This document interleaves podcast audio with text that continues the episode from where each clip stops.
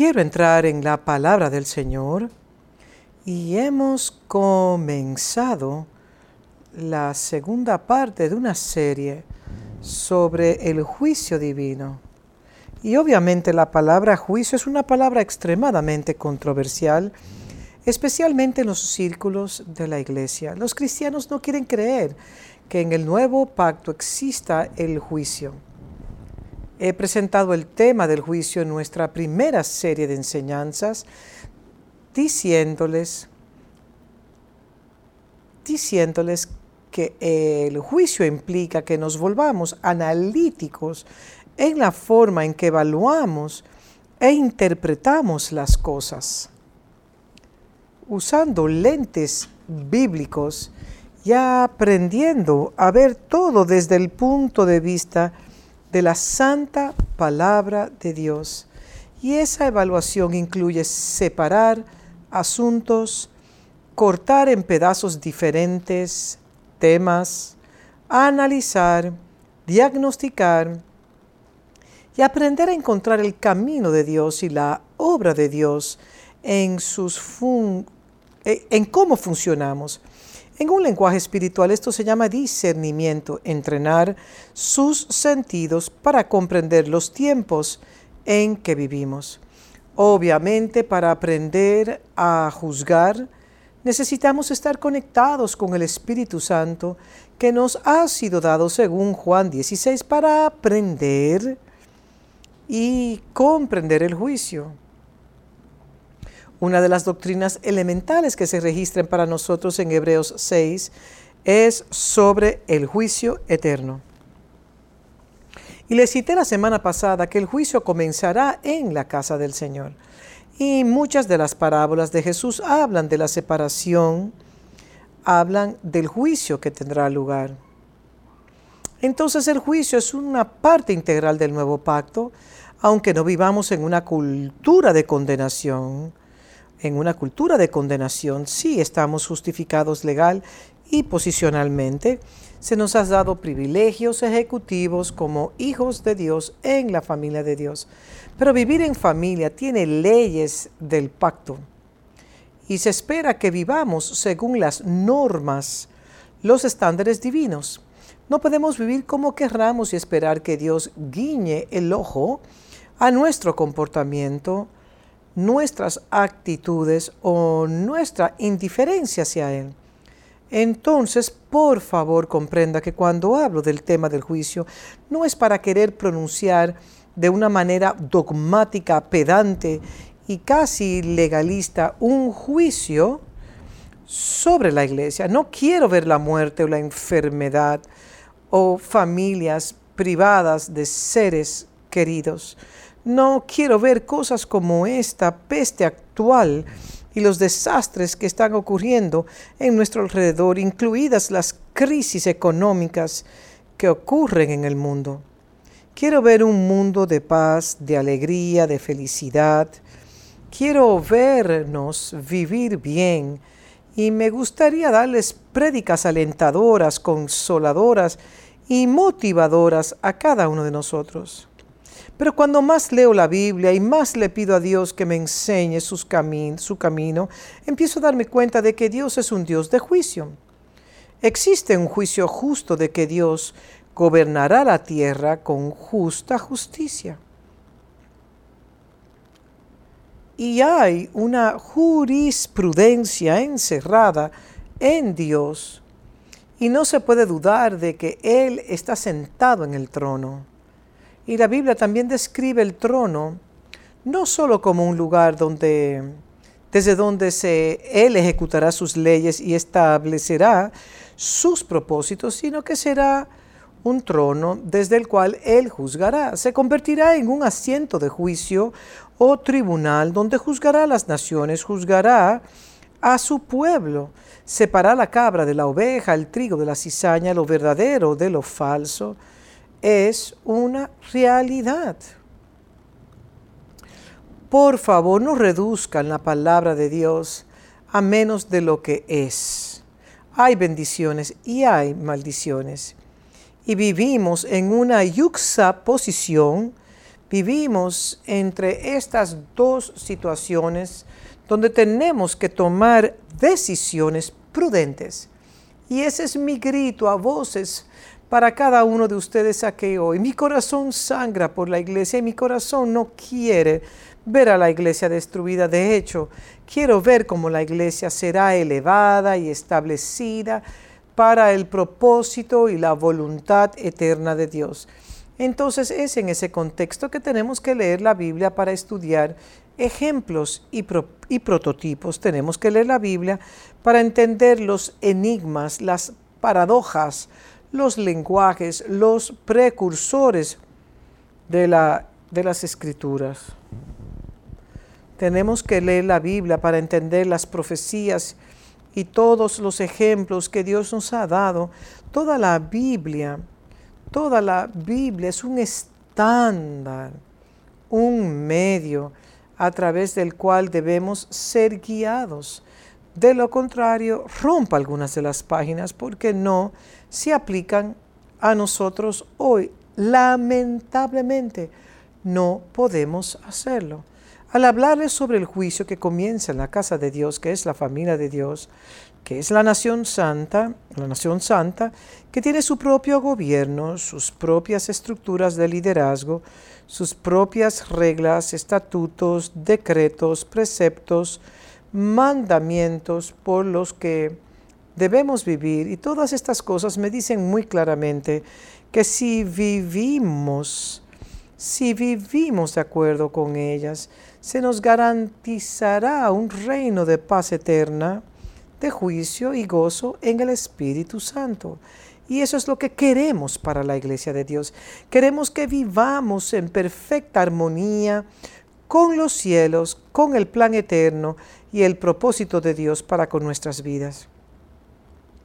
Pero al estudiar el Antiguo Testamento, estudiaremos a personas como Jeremías, un caso de estudio asombroso y al leer los capítulos de Jeremías y al meditar sobre ello y reflexionar sobre ello y derramar su corazón en las escrituras, descubrirá que muchas de las cosas de las que habló Jeremías no solo estaban dirigidas a los desafíos inminentes que Israel enfrentaría, y cómo sería asediada e invadida por Babilonia y se convertiría en vasallo de Babilonia y muchos de sus mejores personas serían llevadas eh, cautivas en Babilonia. Pero las escrituras también nos dicen que Jeremías habla de un día futuro, el día postrero, el último día, y como Dios juzgará a su pueblo nuevamente. Y si bien Él nos habla acerca de un reino eterno, un pacto eterno que, que Dios dará, donde escribe sus leyes en el corazón de su pueblo para que lo conozcan, también nos dice cómo Dios juzgará a las personas en los últimos días. Entonces es en ese contexto en el que debemos estudiar a Jeremías, un libro asombroso, difícil de leer, con mucha repetición, muchos recordatorios, pero una comprensión asombrosa del camino de Dios.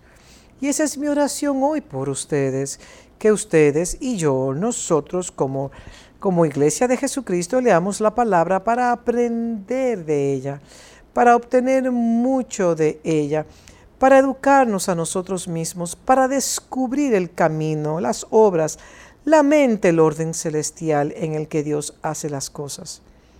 Y por favor no crea que cada vez que cometemos un error, un error Dios se asegura juzgarnos. Él es paciente, Él es sufrido, longámino, Él envía a sus siervos los profetas para recordarnos día y noche, para recordarnos a través de sueños, visiones, profecías, palabras de aliento, consuelos, reprensiones, correcciones. Nos lo recuerda repetidamente, a menudo por décadas y luego cuando su voz es completamente ignorada.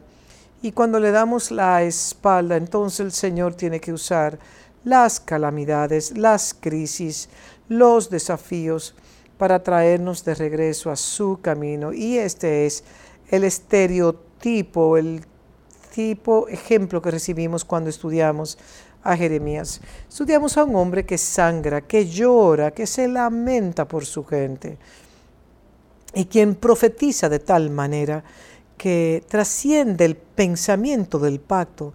Por ejemplo, le dice a la nación que Dios levantó a Nabucodonosor para llevar a los mejores y algunos de los más débiles del pueblo de Dios, los higos buenos y los higos malos a Babilonia, y que estarían en Babilonia durante 70 años. Él profetizó que Dios iba a destruir, a destruir a Jerusalén y llevar a su pueblo, el pueblo del pacto, a Babilonia. El resto de los profetas profetizaban, no, Dios no hará eso, porque somos el pueblo escogido de Dios, el pueblo adquirido por Dios, la niña de los ojos de Dios. Dios ha prometido a nuestros padres que nos guardará aquí. Y ellos profetizaron que Dios los iba a guardar en Jerusalén.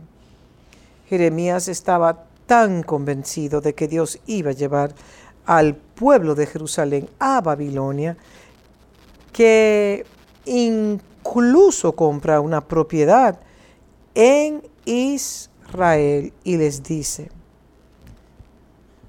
y les dice, estoy comprando esta propiedad como prueba de que después de 70 años Dios les traerá de vuelta.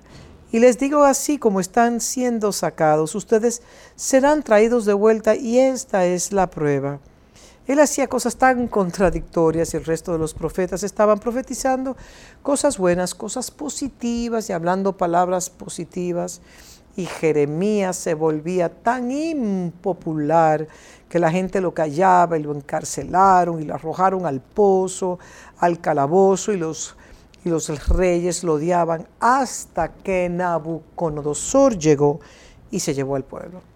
Y cuando la ciudad fue incendiada y destruida desde la fosa, desde el calabozo, Jeremías escribe una carta a los desterrados en Babilonia, en Babilonia, y les dice, así dice el Señor, vivan en Babilonia, sométanse a Nabucodonosor,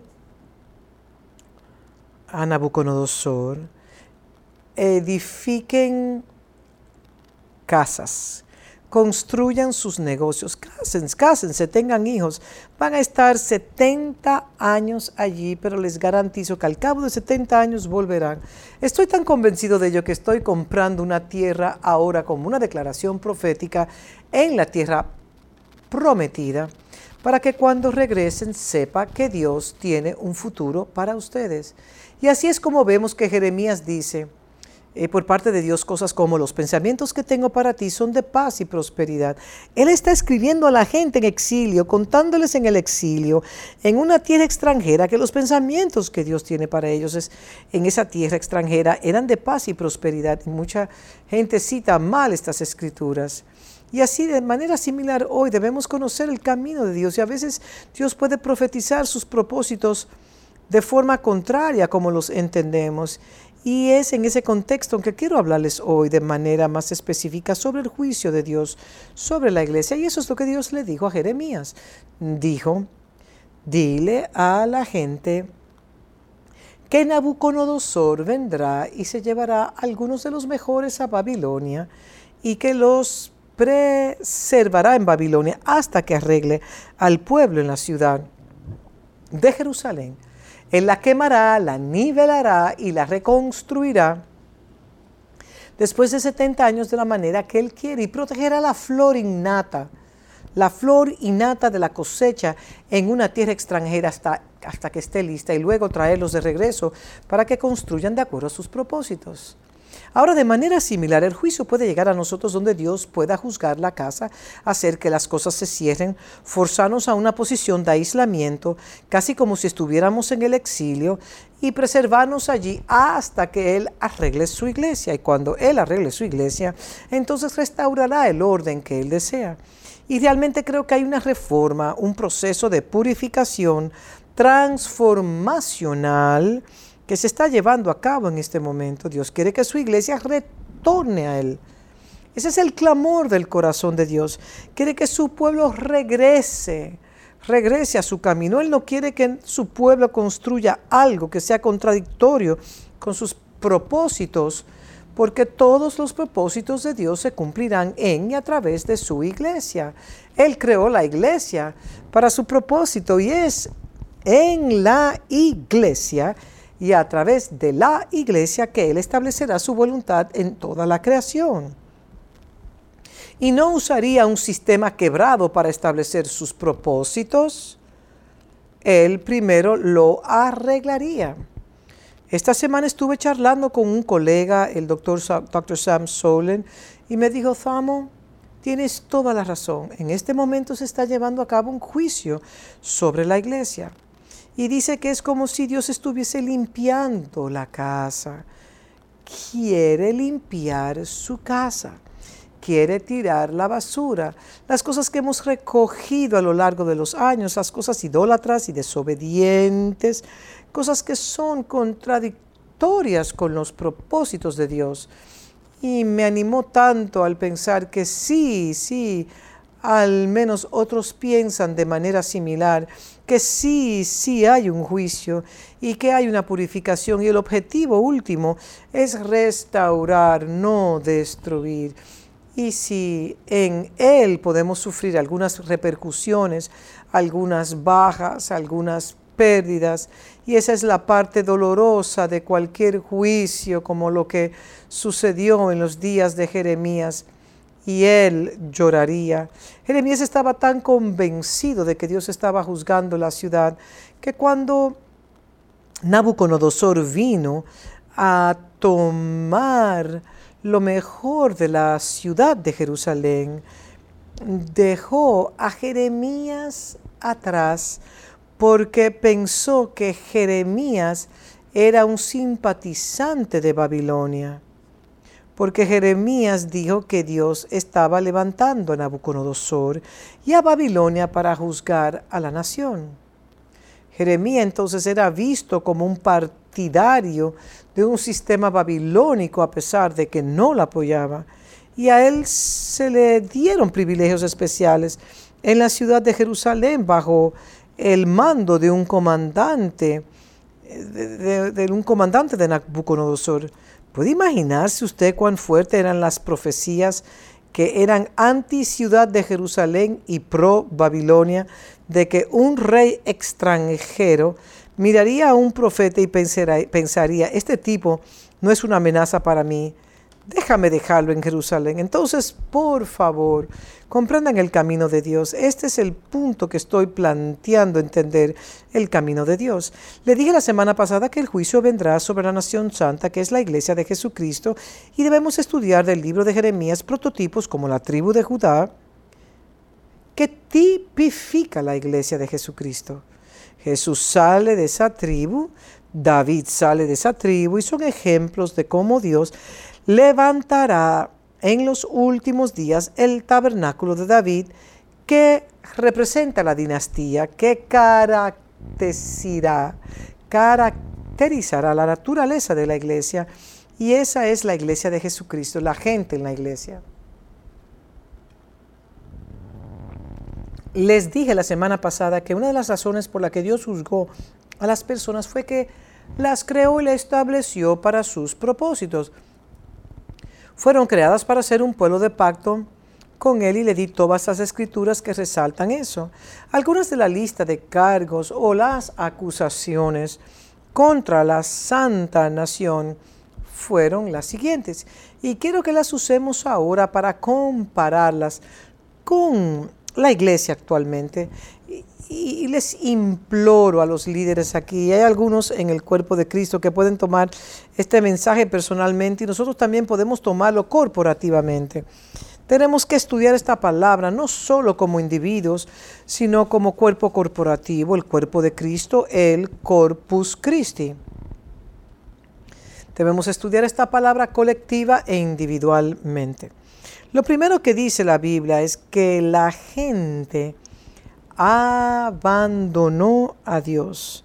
En otras palabras, abandonaron el seguir a Dios de la manera que Él quiere de la manera que él quería que lo siguieran. Y así después de muchos años Dios juzgaría a Israel y a la ciudad de Jerusalén porque la gente se rebeló contra Dios. Se negaron a seguir el camino, el camino de Dios. La Biblia dice en Jeremías 1.16, que leí la semana pasada, pero la, la de nuevo.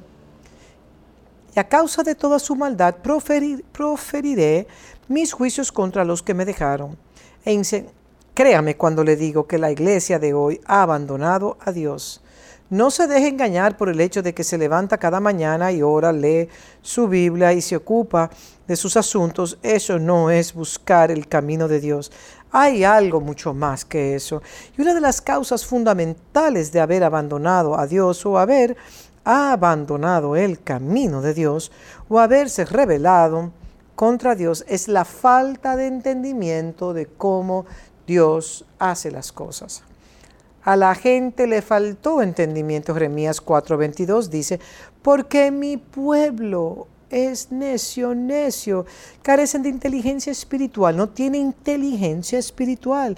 Ellos no buscan la manera más elevada, han aprendido cómo adoptar culturas seculares.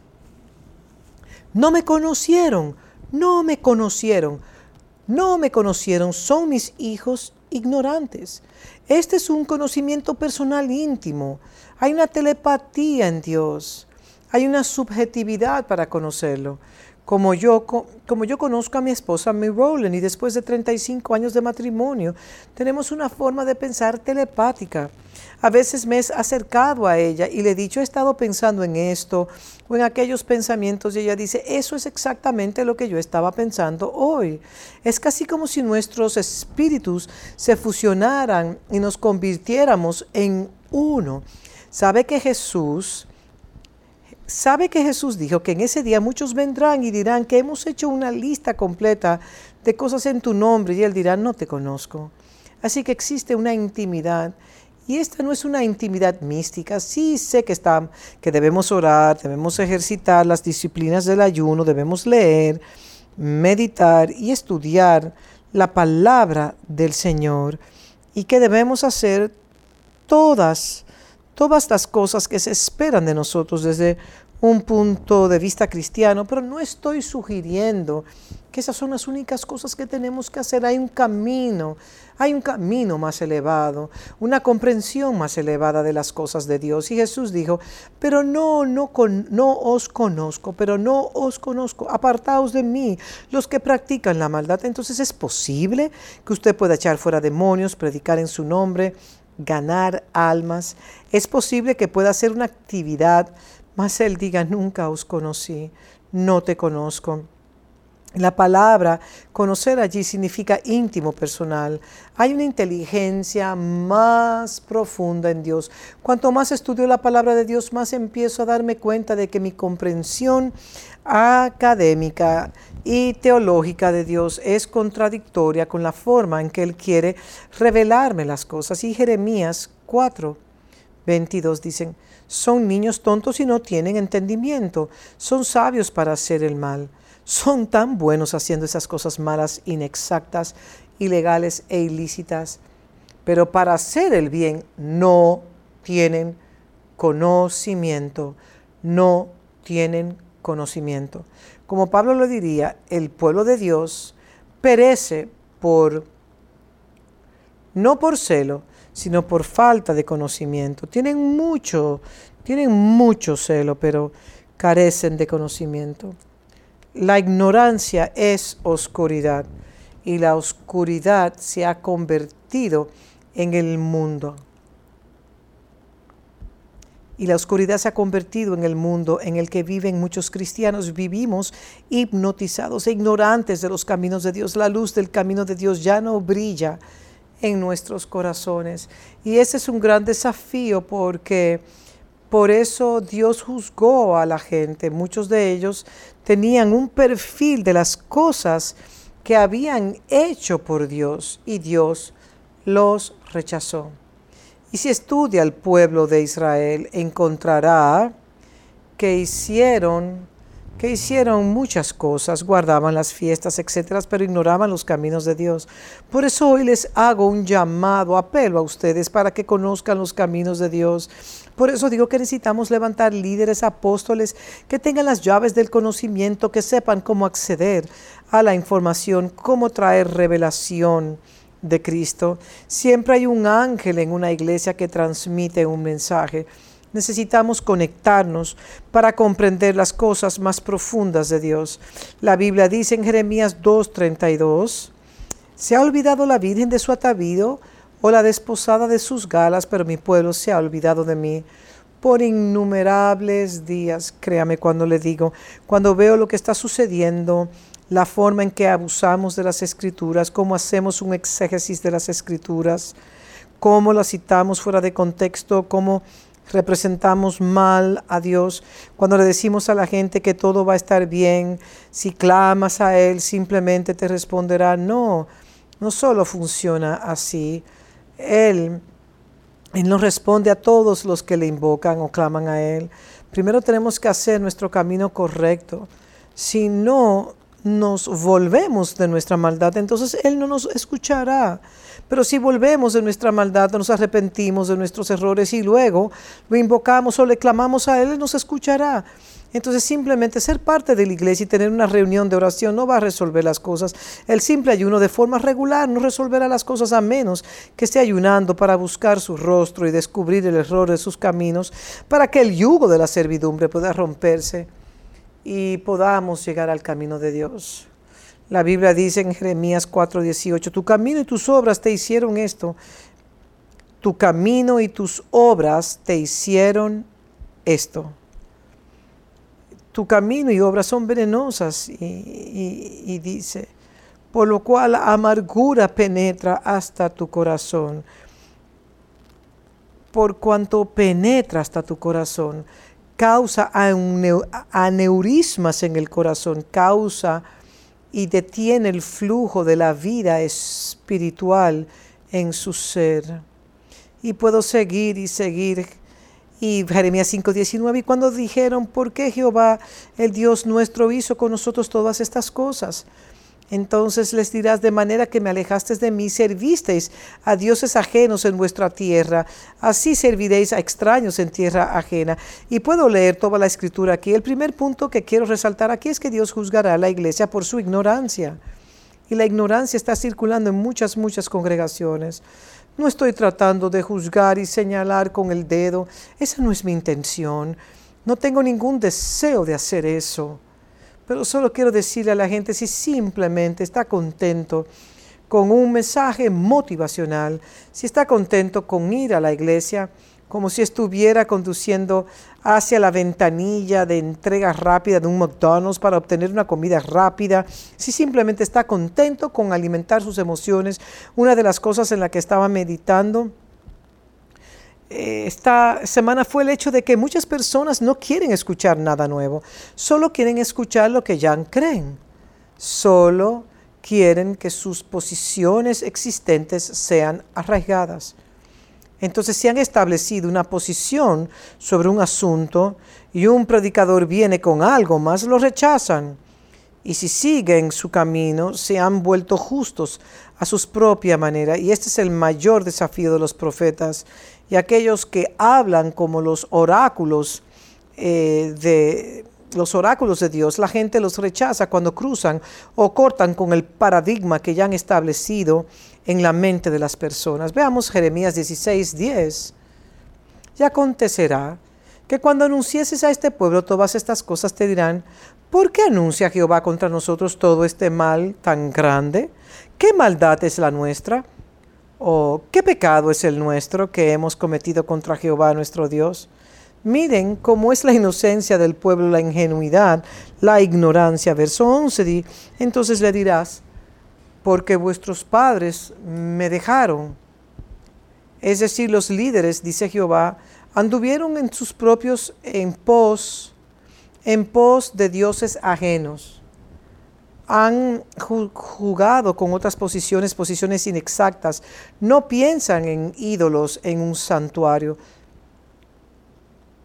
No, por favor, estamos hablando de fuerzas e inteligencias de las tinieblas y de pensamiento.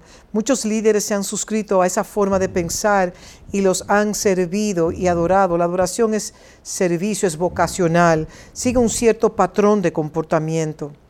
La adoración, como hemos enseñado en el pasado, no es solo doblar la rodilla y levantar la mano, es vocacional, es como nos perfilamos, es como servimos, es nuestra disposición hacia un asunto dado. Eso es la adoración. Porque vuestros padres me dejaron, dice Jehová, y anduvieron en pos de dioses ajenos y los sirvieron, y ante ellos se postraron y me dejaron a mí y no guardaron mi ley. Escúchenme esto. Este es el mayor desafío. Y vosotros habéis hecho lo peor a vuestros padres, porque aquí que vuestros caminos, cada uno tras la imaginación, escuche esto, la imaginación de un malvado corazón no oyéndome a mí. Ese es el mayor desafío. Estos son los juicios, las opiniones, las interpretaciones privadas. El engaño se ha vuelto un impostor en este momento. Hemos producido una cultura de impostores, pretendientes, hipócritas, con dobles estándares. La duplicidad se ha hecho realidad. Mire cuánto quisiera detener este virus porque no puedo tolerar la idea de ver sufrimiento en el mundo. Y sin embargo sé que el único estándar contra este virus es la iglesia de Jesucristo. Pero debido a que todas estos están tan absortos en sí mismo, parece que no estamos escuchando lo que Dios está haciendo. Todos están construyendo un altar de oración pensando que simplemente resolverán el asunto. Y créame, estoy a favor de la oración. Quiero ver que la oración y el ayuno detenga esto, pero tenemos que hacerlo de manera correcta. Y la Biblia dice en el verso 13, por tanto, yo os arrojaré de esta tierra a una tierra que ni vosotros ni vuestros padres habéis conocido, y allí serviráis a dioses ajenos de día y de noche, porque no os mostraré clemencia. En Jeremías 30, 11, porque yo estoy contigo para salvarte, dice Jehová. Eso es lo que Él quiere hacer. Y destruiré a todas las naciones entre las cuales te esparcí, pero a ti no te destruiré. En otras palabras, no te destruirá totalmente, sino que te castigaré con justicia. Te castigaré con justicia, de manera que te dejaré sin castigo. El primer punto que quiero señalar aquí es que Dios nos juzgará, no que Dios nos juzgará por no conocerlo. Y muchos, muchos púlpitos se han contaminado con declaraciones que no están educando a la gente sobre quiénes son, qué son y por qué están en la tierra cuando deben hacer ciertas cosas y cómo deben de hacerlo. ¿Cómo deben hacerlo? No le estamos enseñando a nuestro pueblo el camino de Dios. La segunda cosa por lo que Dios juzgará a las personas es que las personas han creado su propia forma de adorar a Dios. Eso es lo que dice Jeremías 2.13. Y hay muchos, muchas escrituras para esto, porque dos males ha hecho mi pueblo, dos males. Me dejaron a mí, y ya hablamos de eso anteriormente, fuente de agua, y cavaron para sí cisternas, cisternas rotas que no retienen agua. En, en otras palabras, me rechazan. Luego fabrican su propia manera de hacer iglesia, de hacer religión, de funcionar gubernamentalmente como una nación santa. En otras palabras, fabrican una manera conveniente de servirme. Ahora, el agua en la Biblia tipifica consistentemente la palabra de Dios, la palabra viva la palabra de Dios es el estándar por el cual vivimos nuestras vidas. La palabra de Dios es lo único que nos puede satisfacer. La palabra es nuestro todo en todos. Para nosotros no es solo el agua, que es uno de los elementos más básicos para la vida. Hoy tenemos gente que buscan en los, en, los, planetas para encontrar vida y dicen que sí pueden identificar o encontrar agua, encontrarán vida. Y el agua tiene que ver con la vida. Uno de los primeros milagros que realizó Jesús fue convertir el agua en vino. Hablamos de cómo la palabra se convertiría en nuestro rema, nuestra influencia que nos intoxicará y nos obligará a comenzar a ser moldeados y capacitados por la palabra de Dios, porque mi pueblo ha cometido dos males. Me han rechazado a mí, han creado sus propias, propios sistemas. Y en Jerusalén tenían esta red de cisternas de agua en el suelo que alimentan a la nación con el agua que bebían. Y la gente comenzó a rechazar la forma en que Dios quería sostenerlos, creando su propia red o cisternas o vías fluviales que producirían eh, agua para ellos. Y profanaron y contaminaron los propósitos de Dios. Y actualmente no puedo decirles todas las formas en que hemos modificado e interferido con cómo se debe hacer iglesia, modelos de iglesias que buscan ser amigables, modelos motivacionales, motivacionales, modelos seculares, modelos contemporáneos, modelos populares. Los módulos de entretenimiento de la iglesia se han convertido ahora en la cultura normativa. La gente se reúne como una multitud para ver un espectáculo el domingo y no entender el camino de Dios. La gente está tomando prestados formas ideológicas de vida exitosa, de las ideologías contemporáneas, de las filosofías del hombre, de las tradiciones, de los patrones terrenales. Y estos son patrones delirantes y engañosos son demoníacos, son extremadamente demoníacos, a pesar de que están envueltos en inteligencia y brillantez. Y todo esto se disfraza frente a los púlpitos, frente a las congregaciones y a la gente, y la gente está aprendiendo cómo enriquecerse rápidamente usando los esquemas de la sociedad secular en lugar de estudiar la palabra de Dios sobre la prosperidad, cómo convertirse en un hombre exitoso. Y es cortar y pegar. Hemos creado un cristianismo en forma de hoja de higuera. Esta no es una cobertura que trae gloria. Traerá sufrimiento, vergüenza y reprimenda al largo plazo hemos hecho agujeros en la perspectiva de lo que Dios quiere para nosotros y mucho de lo que está en muchas plataformas cristianas no es la palabra de Dios. Entonces escúchenme. Cuando hablamos de rechazar a Dios y seguir nuestros propios caminos, voy a explicar eso un poco más adelante.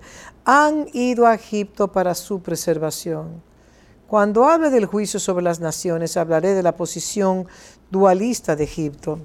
Egipto significa el lugar de las dobles rectas. En otras palabras, es un lugar de que le dará una forma de vida dualista, le dirá cómo convertirse en bipartidista, le enseñará cómo volverse neutral, tibio, les enseñará cómo tratar de vivir en dos mundos al mismo tiempo, agradar a Dios y agradar al hombre, dividirá su actitud y su perspectiva de la vida Jeremías 2.18, ahora pues, ahora pues, ¿qué tienes tú en el camino de Egipto?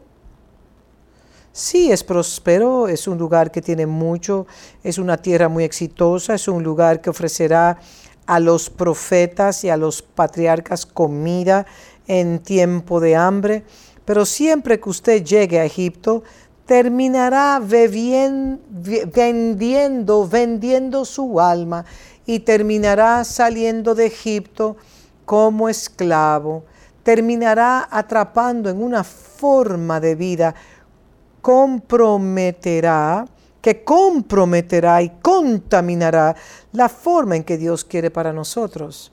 Entonces, esto es lo que sucede han ido a Egipto buscando ser preservados. Y hoy se sorprenderá si estudia la música de nuestras iglesias, por ejemplo, cómo hemos ido a estudiar las formas de música popular contemporánea, cómo vamos a los modelos que han tenido éxito en el mundo secular y, lo llevamos a nuestros púlpitos, cómo se está predicando ahora en formas de elocuencia y con presentación articulada y no estoy sugiriendo que no podamos aprender de estas cosas, pero desafortunadamente el tipo de predicación que Dios nos presenta desde el Monte Santo, donde compartimos la palabra del Señor, no tiene que ver con llegar primero a las almas de los hombres, sino de hablar a sus espíritus para que sus espíritus puedan recuperar las riendas del liderazgo en el cuerpo humano. Y donde el espíritu habla al espíritu y el espíritu luego somete el alma para que el cuerpo humano pueda convertirse en un hombre espiritual. Y estas son cosas muy complejas para discutir aquí. Bueno, Jeremías 2.18 ahora pues tienen eh, que tienen ¿Qué tienes tú en tu camino, Egipto, para que bebas agua del Nilo? ¿Y qué tienes tú en el camino de Asiria? Y hablaré de algunos de estos lugares cuando hablamos de la lista de juicios que vendrán a las naciones para que bebas agua del Éufrates, o sea, del río. Ellos queman incienso a otros dioses y encuentran formas modernas de sincronizar posiciones religiosas. Se sorprenderá, se sorprenderá de cuánta idolatría, infidelidad, prostitución ha entrado en la iglesia hoy. Y luego nos preguntamos por qué la presencia de Dios no está en nuestras iglesias, por qué hay tanto retroceso, por qué la gente es tan tibia. Es porque no hemos construido el sistema correctamente para contener la presencia de Dios y estamos perdiendo innumerables personas porque no hemos construido bien. Esto es lo que llamamos lugares altos. La iglesia ahora ha creado múltiples lugares altos y los lugares altos son formas convenientes de religión. Se sorprenderá la cantidad de personas que optarán por ir a una iglesia que predican mensajes cortos, que decora la forma excesiva su adoración para que se convierta en entretenimiento, que viste su entorno para traer al alma y se asegura de que todo tenga una fachada de manera tal que solo haga cosquillas en el apetito y que haga que la gente quiera volver siempre, porque no le confrontan en la cara. Es solo un mensaje muy lindo. No es ni caliente ni demasiado frío, sino que está en el punto, en lo suficiente. A esto le llamamos religión conveniente o lugares altos. Primera de Reyes 12, 25 al 33 está acá ahora. Esta es la historia sobre el reinado posterior a Salomón, donde su hijo Roboam, Roboam, debido a las decisiones imprudentes que tomó, el reino se dividió entre Roboam y Jeroboam. Jeroboam era un comandante y jefe, un seguidor muy fiel de Salomón, y el reino se separó y la mayoría de las tribus de Israel se suscribieron al comandante. Y el jefe del ejército de Salomón, llamado Jeroboam, Primera de Reyes 12:25. Entonces reedificó Rehoboam a Siquem en el monte de Efraín y habitó allí, y saliendo de allí reedificó a Penuel y dijo Rehoboam, y Rehoboam dijo en su corazón, ahora se volverá el reino a la casa de David, y si este pueblo subiera a ofrecer sacrificios a la casa de Jehová en Jerusalén, porque el corazón de este pueblo volverá al su señor Roboam, rey de Judá, y me matarán a mí y se volverán a, Roboam, rey de Judá, el hijo de Salomón, verso 28. Y habiendo tenido consejo, hizo el rey dos becerros de oro y dijo al pueblo, bastante habéis subido, bastante habéis subido a Jerusalén. He aquí que tus dioses, oh Israel, los cuales te hicieron subir de la tierra de Egipto, y puso uno en Betel y el otro en Dan. Y esto fue causa de pecado porque el pueblo iba a adorar delante de uno hasta Dan. E hizo también cosas sobre los lugares altos, e hizo sacerdotes de entre el pueblo que no eran de los hijos de Levi. Entonces instituyó Jeroboam fiesta solemne en el mes octavo, a los quince días del mes, conforme a la fiesta solemne que se celebraba en Judá, y sacrificaba sobre un altar. Así hizo en Betel, ofreciendo sacrificios a los becerros que había hecho. Ordenó también en Betel sacerdotes para los lugares altos que él había fabricado.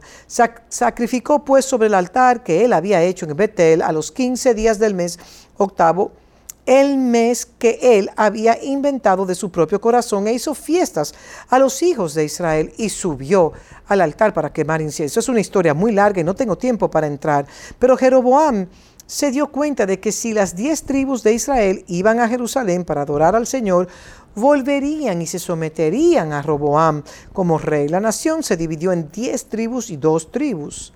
Judá y Benjamín estaban bajo el mando de Roboam y Jeroboam tenía las diez tribus, entonces encontró una manera conveniente de acercar la religión a la gente. Su objetivo era que no fueran a Jerusalén, que era un largo viaje difícil, un viaje arduo, y temía que se iban, que si iban los perdería. Entonces, ¿qué hizo? Creó una religión para mantener a la gente, una forma de religión conveniente. Él instaló lugares altos, así lo llama la Biblia. Exaltó ciertas posiciones en lugares claves, ciudades religiosas, y allí fabricó un patrón, un patrón de religión para adaptarse a la gente. Y esperaba que, que de esa manera se quedaran con él y que él sería rey sobre ellos interfirió con muchas cosas, incluso trajo imágenes o ciertos patrones de comportamiento idólatra para que pudieran identificarse con él. Y a la gente le gustaba y le gusta identificarse con alguna forma de imagen. Por eso a la gente le encanta ir a los curanderos, le encanta llevar aceite en sus bolsas, les gusta llevarse algún tipo de emblema y llevarlos consigo, porque es sacerdotal, es sacrilegio y es, y es, y es sentimental. Y de manera similar hizo esto aquí. También interfirió con la cultura de la investidura o de las ordenaciones o señalamientos y señaló sacerdotes entre todos a cada uno y fue ordenado a personas fue y ordenó a personas que, que, fueran sacerdotes para servirle a la gente. No los escogió de acuerdo a la forma en que Dios prescribió que los sacerdotes fueran señalados en el orden levítico o en la casa de Aarón. Y entonces interfirió en la jerarquía con la liturgia, interfirió con el lugar de las reuniones, lo hizo conveniente para la gente como lo vemos ahora en la adoración, la forma en que designamos a las personas que no han sido llamadas a dirigir al pueblo. Y hemos visto el tipo de caos que ha producido. Ellos fueron las brechas a través de los cuales los espíritus demoníacos invadieron la iglesia de Jesucristo. Y actualmente estamos viendo que estas cosas suceden estamos viendo cómo hemos interferido en muchas cosas. Bueno, ustedes son personas pensantes, no quiero decir demasiado aquí, me acusarían de ser demasiado crítico o juicioso, pero ustedes son personas pensantes, piensen en ello, compare, estudie, lea la Biblia, es el espejo, el estándar, el plano. Está aquí en la Biblia. Y compruébelo para ver cómo la iglesia ha sido interferida. Ahora mismo a través de esta cuarentena Dios nos está obligando a ver que la iglesia es más que todo el entretenimiento, todas las locuras que hemos estado haciendo y todos tenemos que arrepentirnos.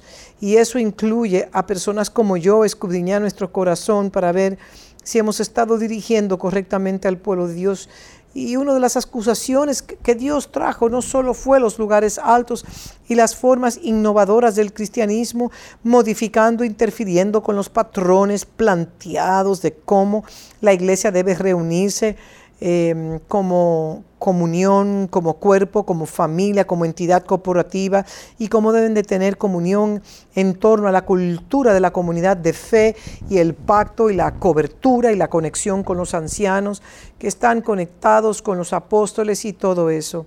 La iglesia se alejó de eso. Eh, en los días de Jeremías, cuando la gente disfrutaba de prosperidad debido a la cultura vocacional que habían desarrollado, Usted sabe que el pueblo judío era un pueblo bendecido, trabajador, extremadamente exitoso, pero desafortunadamente sus éxitos se convirtieron en sus mayores debilidades. Sus avances se convirtieron en sus colapsos, sus vocaciones se volvieron idólatras.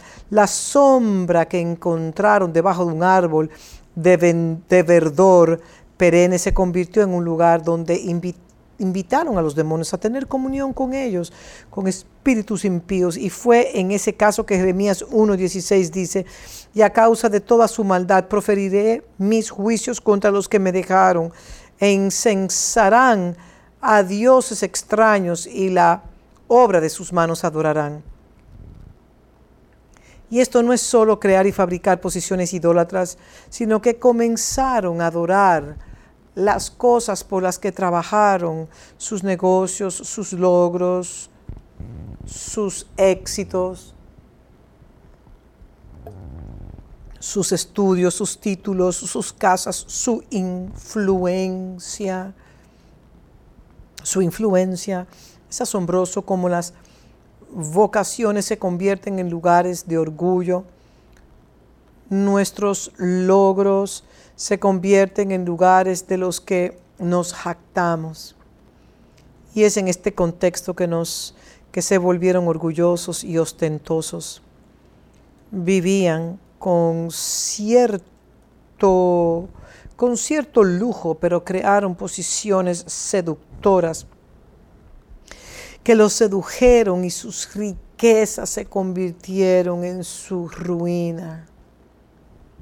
Y uno de los mayores desafíos con las congregaciones hoy en día es que nuestros éxitos pueden seducirnos para retener a las personas y complacerlas al no lidiar con los problemas. Hoy en día la gente se ofende mucho si predicas contra el pecado y la gente no quiere oír hablar del mal. La gente quiere vivir en una posición neutral. Esta es la posición egipcia, la posición bipartidista.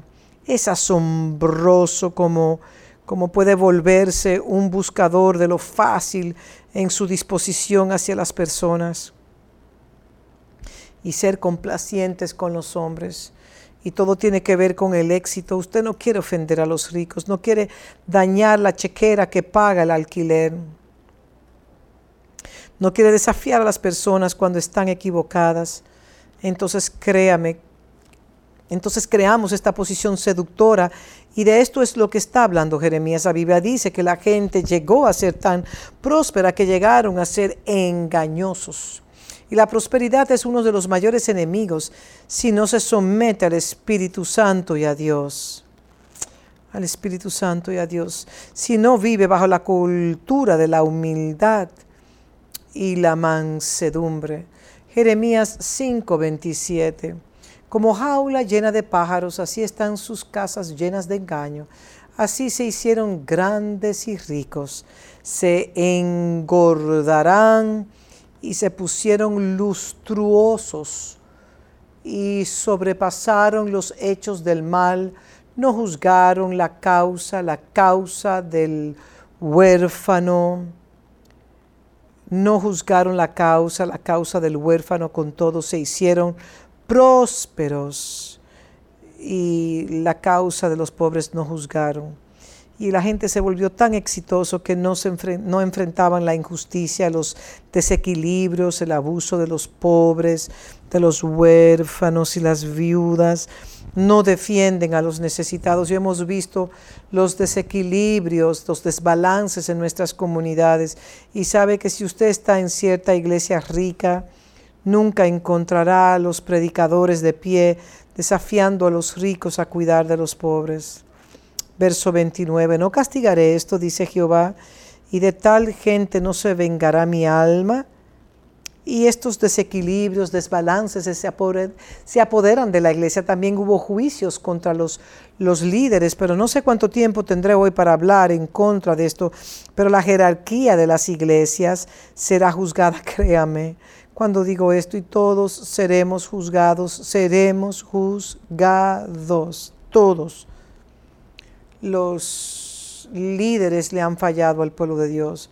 Mucha gente es ignorante debido a los líderes. Mateo 23 lo declara.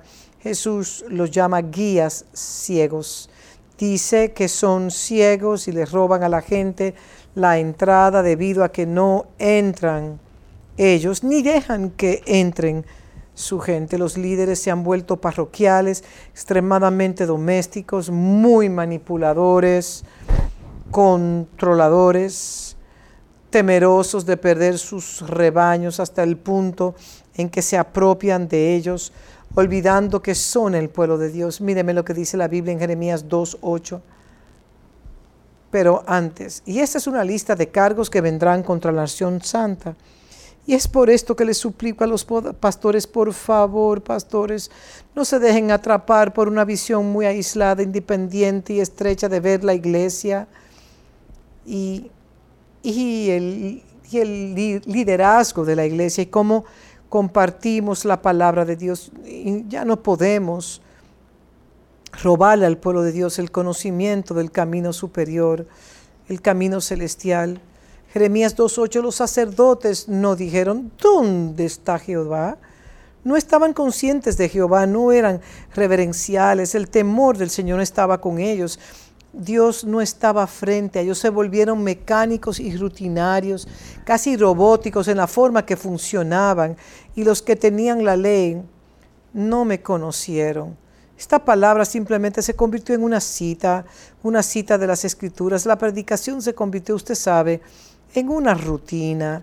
Es como cuando a veces, de una manera mecánica, puede abrir la cubierta de un automóvil y simplemente tomar una llave y trabajar en un, en un vehículo de manera tan mecánica.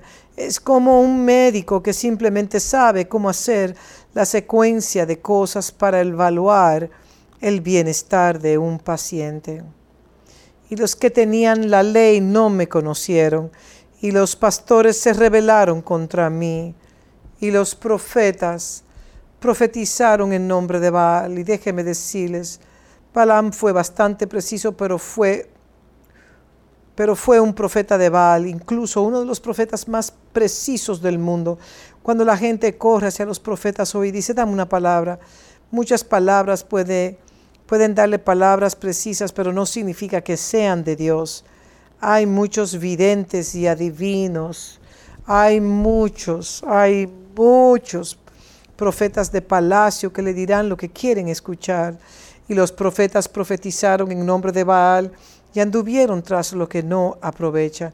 Y obviamente le dirán acerca de usted mismo y de lo bien que lo hará pero eso no beneficia el cuerpo de Cristo, solo está afianzando las posiciones aisladas e individualistas. Jeremías 2.9 dice, por tanto, contenderé aún con vosotros, y, dijo Jehová, y con los hijos de vuestros hijos pleitearé. Isaías 3.13, Jehová está en pie para litigar.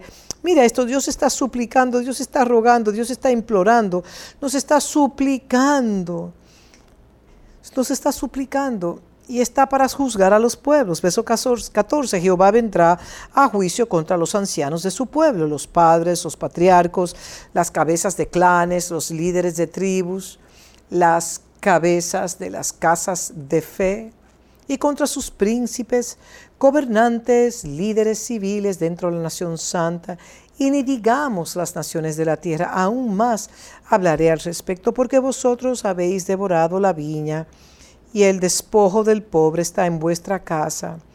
¿Qué pensáis vosotros que migáis, que majáis mi pueblo y moléis las caras de los pobres? Así dice, Señor así dice el, el Señor Jehová de los ejércitos. Así que los líderes no están allí para dirigir y guiar a la gente y hacer que la gente entienda los caminos de Dios están ahí para el placer personal, para el autoengrandecimiento, están ahí para el beneficio financiero. El egoísmo y la codicia se han apoderado de los corazones de muchos líderes en la actualidad, donde todo se trata de ellos. No, no, no, no estoy en contra de la prosperidad. Muchos de nosotros vivimos buenas vidas, vidas muy exitosas. No estoy en contra de que vivamos bien. Y no espero que los líderes de iglesias o de movimientos no tengan éxito. Lo que estoy diciendo simplemente es que no podemos hacerlo a expensas de despojar al pueblo de Dios de su posición en él. Manipulación, control autocrático y dictatorial y ambición personal y ganancia y ganancia egoísta codicia, avidez, estas son cosas que Dios odia y sabe. El dinero se ha convertido en una gran cosa en la iglesia de Jesucristo hoy. Muchas personas están ahí para nada más que para sí mismos. Se han convertido en charlatanes, en vendedores ambulantes de la palabra de Dios y Dios odia esto. Dios va a juzgar esto. ¿Cuántas iglesias hoy día lo están haciendo por dinero? He escuchado a muchos decirme, Tamo, Sabemos que Dios está haciendo algo nuevo en la tierra, pero no podemos cambiar, no podemos cambiar el curso de la forma en que va nuestra iglesia, nuestra gente. Nos dejará si cambiamos nuestro mensaje, cambiamos nuestro estilo, cambiamos nuestros patrones. Entonces el tema del liderazgo es un tema enorme y el domingo de la próxima semana terminaré con ese tema y luego hablaré de las naciones. Sé que este mensaje se está alargando y estoy tratando de ser lo más cuidadoso posible. Honestamente, no, es, no intento complacer a la gente, pero no quiero parecer ofensiva, aunque este mensaje es extremadamente ofensivo extremadamente, pero estoy tratando de implorarles, provocarles y empujarles, desafiarles, especialmente a los líderes de la iglesia, a buscar el rostro de Dios, a conocerlo, a escuchar su palabra, a salir de posiciones aisladas e independientes, de dejar de pensar místicamente desde un lugar de pensamiento tan estrecho que a veces nos volvemos ciegos al panorama general. Hay un plan corporativo, un propósito que Dios tiene para su iglesia. Y hoy es de gran importancia que Dios pueda encontrar a un hombre, a un hombre, y que Dios pueda encontrar personas que establecerán sus juicios, que establecerán su verdad, que serán que serán como Jeremías, que no serán populares por el hecho de ser populares, sino que hablarán la palabra de Dios y enseñarán a la gente el camino de Dios. Cuando veo lo que está sucediendo en la tierra y todos están simplemente perdidos en el caos, la confusión, la incertidumbre, entonces necesitamos que la voz de Dios prevalezca sobre nosotros y nos lleve de regreso a Dios. Esto es todo lo que digo. Este juicio no es para que muramos y suframos de COVID-19 o parezcamos en crisis perezcamos en crisis financieras. No, ese no es el objetivo. El objetivo es traernos de regreso a Dios, traernos de regreso a sus caminos, de regreso a sus diseños, de regreso a su arquitectura, de regreso a los planos de cómo Él quiere vivir y, entre, y cómo Él quiere vivir en y entre nosotros. Entonces escuchadme, oh iglesia, escuchadme. Y ustedes como individuos sentados en sus hogares, y muchos de ustedes pueden no ser líderes y decir que algo no, que algunas de estas cosas no están relacionadas con ustedes. Sí, sí, puede que sea, pero también tiene que cambiar. Todos tenemos que hacerlo. Tenemos que llegar al punto donde ahora busquemos al Señor porque Él nos está juzgando él está juzgando a la tierra por múltiples cosas, pero también está permitiendo que la iglesia sea juzgada para que pueda ser limpiada y purificada. Está produciendo una catarsis. Dios quiere un pueblo justo que juzgará la tierra con justicia y establecerá un gobierno recto, justo, y donde hay justicia habrá paz, habrá gozo en el Espíritu Santo. Por lo tanto, les pido inclinen la Inclinen la cabeza mientras lo hacen. Preparen también la mesa del Señor, ya que a estas alturas ya habrán dado sus ofrendas al Señor. Y no puedo volver a enfatizar lo importante que es estuve orando esta semana y al Señor me dijo, dile a la gente que si buscan ser obedientes, si no buscan, si no buscan ser obedientes en las áreas de sus ofrendas, sufrirán carencia, habrá escasez de alimento, habrá escasez de ingreso, pero puedo tomar el almuerzo de un niño y satisfacer una multitud de necesidades. Si mi pueblo sabe poner en mis manos lo que yo espero que pongan entonces, por favor, mientras escudriñamos nuestros corazones, también entreguen sus ofrendas de la manera que deben. Sea fiel a Dios. No me la envíen, envíen, envíenla a sus iglesias, envíalo a sus casas de fe, envíalo a la gente donde usted adora al Señor y hágalo para el Señor. Y no es como si lo estuviera regalando a una iglesia. No robe, no sea un ladrón, porque si su corazón en el área de dar está bien, puedo decirle que se ajustarán muchas cosas la fidelidad y la obediencia volverán a la iglesia. Entonces hagamos esto, hagamos esto bien y arrepintámonos también ante el Señor mientras preparamos la mesa, que cuando la recibamos, eh, que cuando la recibamos, hagamos con, con, un corazón que diga, Dios, eres, eres un Dios que guarda el pacto y queremos mantener nuestro pacto contigo. Queremos tomar de esta mesa y comer y beber sabiendo que somos parte de una ciudadanía que no es de este mundo, es tuya. Entonces vamos a orar. Padre, tu palabra nos habla, tu palabra pende sobre nosotros. Tu palabra separa corta, tu palabra juzga. Y hoy, Padre, queremos ser corregidos. Queremos ser educados en doctrina. Queremos ser aprobados por ti.